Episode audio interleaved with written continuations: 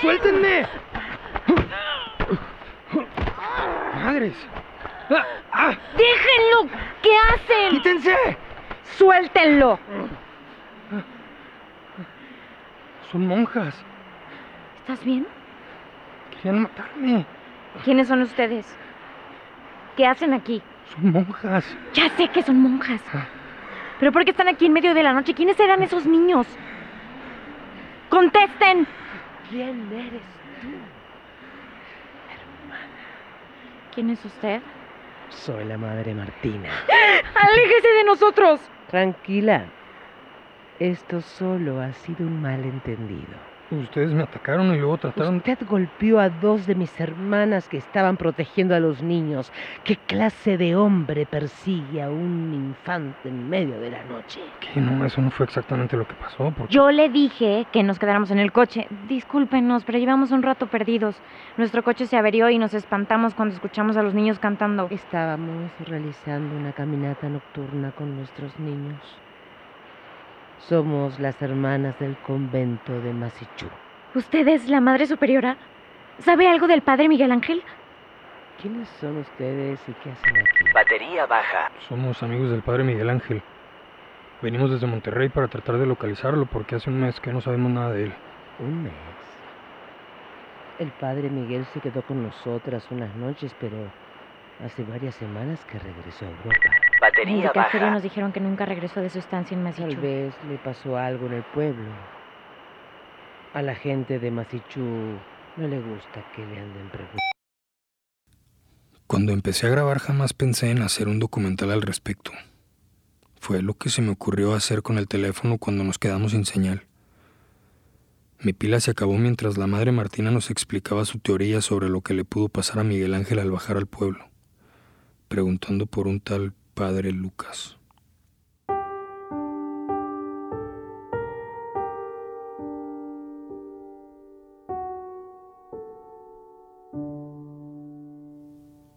Ya no faltaba mucho para el amanecer.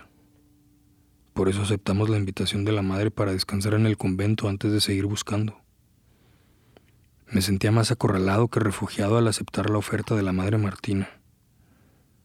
El convento era extrañamente acogedor. Un edificio antiguo, colonial, con olor a hierbas y tierra mojada, pero ningún enchufe para cargar el teléfono.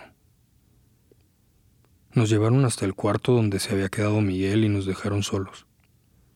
Como Juana todavía tenía pila en su teléfono, le pedí que ahora ella empezara a grabar. Ahí está grabando. Ya, a ver. Guárdatelo en la bolsa y probemos si se alcanza a grabar si lo tienes escondido. Ay, estás muy paranoico, Rubén. Tú estás muy confiada. Creí que te cagaban las monjas y los conventos. Me cagan con toda mi alma. Pero aquí, esto como que se siente diferente. ¿De verdad no sientes que hay algo malo con las hermanas? La única que habla es la madre superiora. Bueno, los votos de silencio son algo común en el mundo de las monjas. Pero a ver, ¿no crees que hay algo tenebroso con la madre Martina? Estuve encerrada tres años con madres superioras mucho más tenebrosas, Rubén. Ya neta, por favor, relájate. En vez de estar grabando con mi celular, deberíamos ahorrar pila por si alguien viene.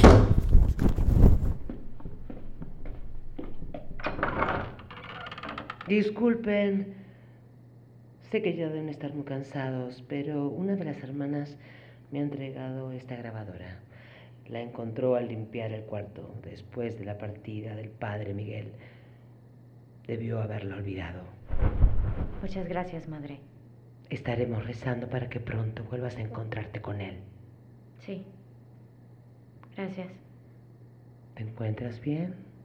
Sí, sí, es solo que ya estoy muy cansada. Platiquemos mañana. Hermana.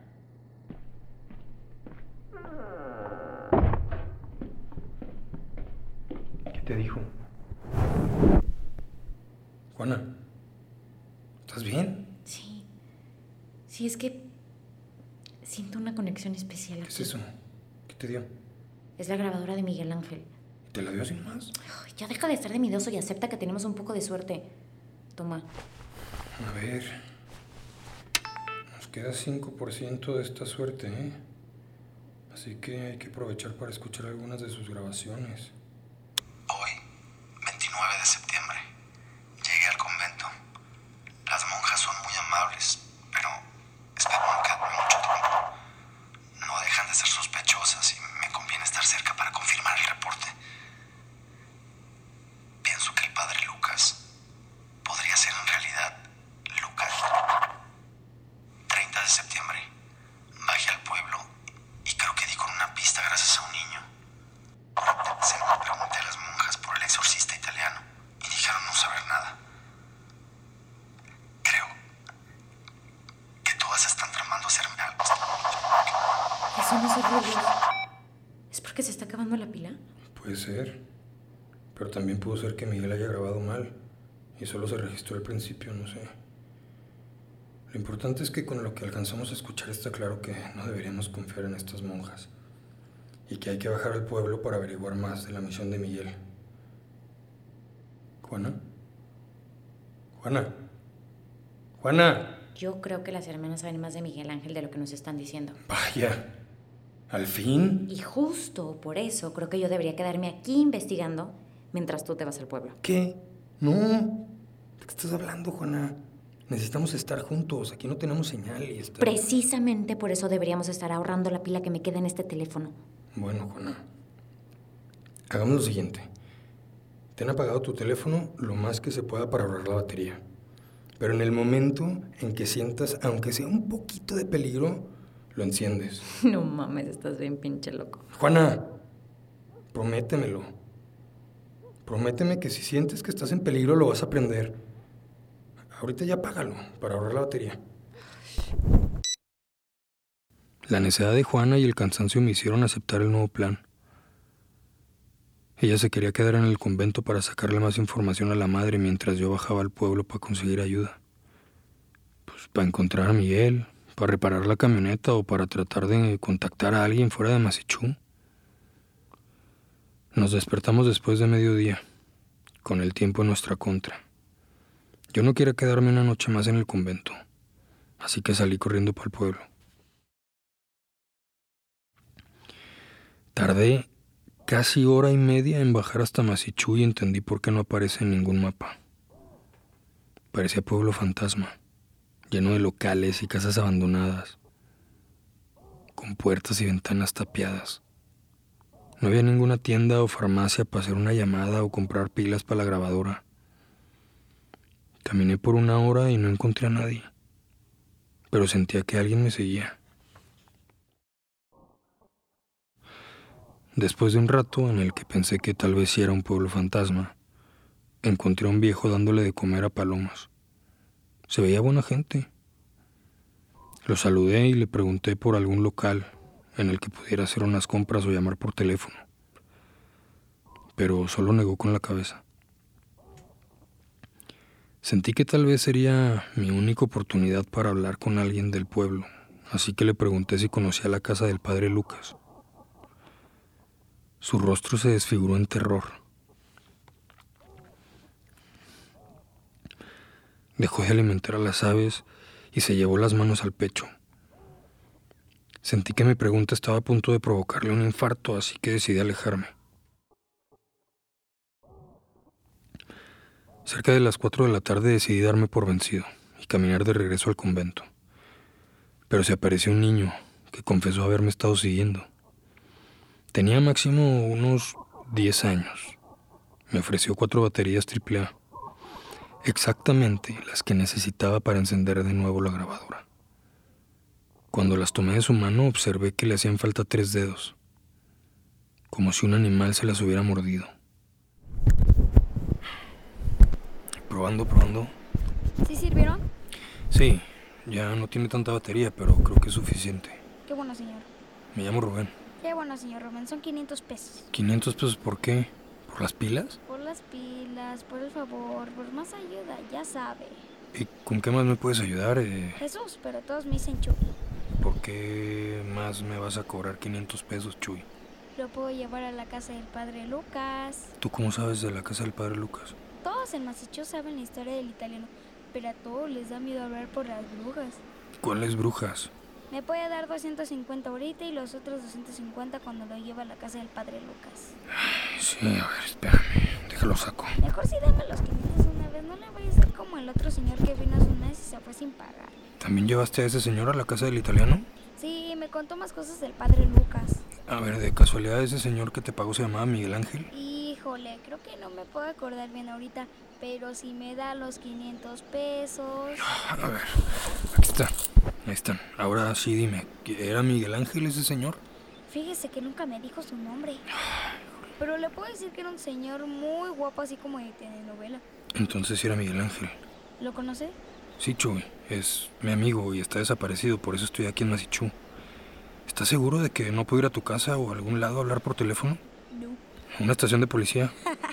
No, tampoco. Eh, Bueno, ¿qué pasa con este pueblo que está tan desconectado del mundo? Es por culpa de la mina. ¿Cuál min- la mina? Antes de que yo naciera, una minera canadiense comenzó a excavar a unas dos horas de aquí de Machichú. Casi toda la gente empezó a trabajar allá. Y desde entonces parecemos pueblo fantasma. ¿Y qué me puedes decir de las monjas del convento? Las hermanas, ellas son buena gente. Cuidan a los niños del pueblo en las noches, cuando la mayoría de sus papás se va a trabajar el turno nocturno allá en la mina. ¿A ti te han cuidado? Sí, antes me llevaba mi papá. ¿Y qué pasó? Pues esto. ¿Qué te pasó en la mano? La última noche que me cuidaron las monjas, nos sacaron a dar un paseo de madrugada y un payaso nos atacó. ¿Un payaso? Sí, un señor disfrazado de payaso comenzó a corretear a los niños. Yo me tropecé, por eso me alcanzó y pues me arrancó los dedos a mordidas. ¿Y cómo te libraste de este del hombre payaso? Las monjas me salvaron, si no me hubiera comido todito. Cuando estaba a punto de morderme el brazo, llegaron dos hermanas y lo sometieron. Luego llegaron las demás y se lo llevaron para el convento. ¿No le hablaron a la policía? No, hombre, acá nunca viene la policía. La mina lo controla todo. Además, en Masicho siempre pasan cosas así. Hay monstruos que salen en la noche y brujas que vuelan. Bueno, hace mucho que no se va la bruja del cabello blanco. Pero así pasa a veces. Como que desaparece por temporadas y luego vuelve a salir. Las historias de Chuy me pusieron muy nervioso. Supongo que cualquiera pensaría que es la imaginación de un niño, pero yo no. Yo ya sabía de varios de los fenómenos que Chuy estaba describiendo. A lo largo de la historia han existido muchos asesinos caníbales que se han disfrazado de payaso para atacar a los más inocentes. En el siglo XV era común utilizar a los niños del pueblo como carnada para cazar a los demonios Elequín. Es un aquelarre que desde hace cinco siglos caza y tortura a niños y mujeres indefensas para ofrecerlos a Lucifer. Mientras caminábamos a la casa del italiano, pensé en lo imposible que me parecía estar experimentando de cerca tantas leyendas que siempre consideré puro folclore. Temas que buscaba en internet para el podcast. Me costaba mucho trabajo aceptar que la distancia entre demonios, brujas, exorcistas y yo estaba haciéndose cada vez más estrecha. Apagué la grabadora para salvar la batería que me quedaba y decidí dejar de preguntarle cosas a Chuy hasta llegar a nuestro destino. Con los últimos rayos de sol. A ver, espérame. Deja de revisar que esté grabando otra vez. ¿Por qué está grabando todo esto? Pues por seguridad. Como aquí no hay señal, prefiero documentar todo lo que me pase. ¿Por si se muere? ¿Para que se sepa qué andaba haciendo? Eh, sí, algo así. Pues es ahí enfrente. ¿Ahí? ¿En la casa en ruinas? Sí, se quemó hace como 40 años. Mi papá me contó que el padre Lucas se murió adentro, ardiendo con todas sus pinturas. Era un por ocho que vendía sus cuadros. ¿Y hasta acá trajiste a mi amigo Miguel Ángel? Sí, nos metimos por esa ventana a buscar la cruz de provincia. La Cruz de Provenza. Sí, esa, pero no la encontramos. Nomás se guardó unos dibujos y documentos. Mire, véngase. No, no, no, espérame, Chuy. Métase. Nomás pise con cuidado y fíjese de dónde se agarra. No vaya a ver un alacrán. No, no, espérate, es que todo esto se siente muy frágil. ¿Qué fue eso? ¿Qué cosa? Este piso ya no aguanta más. No, no es cierto. Oiga, ¿a dónde va? A ver, mejor ya vámonos, Chuy. Siento que está muy peligroso esto. No sea miedoso. Mira, aquí adelante está el agujero por el que se metió su amigo. Venga. No, Chuy, mejor regreso otro día con más calma. Le estoy diciendo que no pasa nada, hombre. Mire. No, Chuy, ten cuidado. ¡Ah!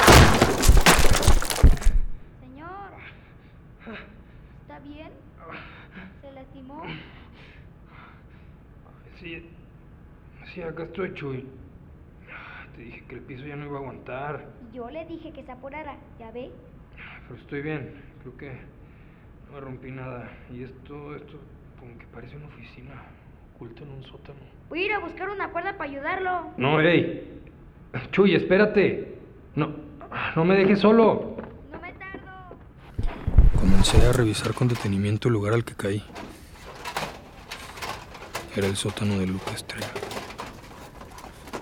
El incendio que dijo Chuy quemó todo lo de arriba, pero no todo el sótano. Encontré una de las primeras grabadoras que existió en el mundo. Yo creo que como de los años 50, no sé. Cuando me acerqué pude ver que había un cilindro ya insertado. Quise reproducirlo. Pero nada. Ruido blanco. Pensé que tal vez se dañó y se perdió el registro. Dejé la grabación corriendo y encontré un libro de pastadura. Era un diario. Lo supe por las fechas en los encabezados de página. Lo leí buscando las pistas que trajeron a Miguel hasta acá. Quizás ya me encontraron. Es probable que sepan quién soy mi verdadero nombre. De ser así, no me queda mucho de vida. Supe que se instalaron en el convento, a las afueras del pueblo. Disfrazadas como monjas. Pero yo sé quiénes son. Las casamos durante años y ahora ellas me persiguen, quieren venganza. Son brujas. Comencé a juntar cosas y escombros para tratar de escapar mientras la antigua grabadora seguía reproduciendo su último registro.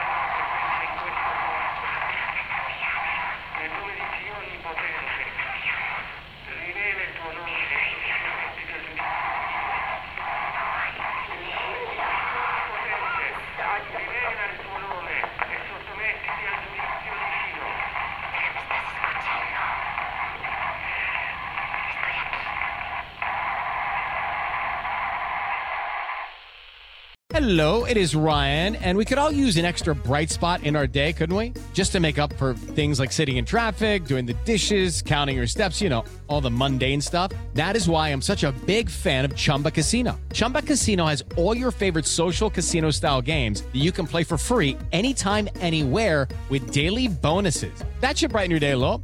Actually, a lot. So sign up now at chumbacasino.com. That's chumbacasino.com. No purchase necessary. Group. Void were prohibited by law. See terms and conditions. 18 plus.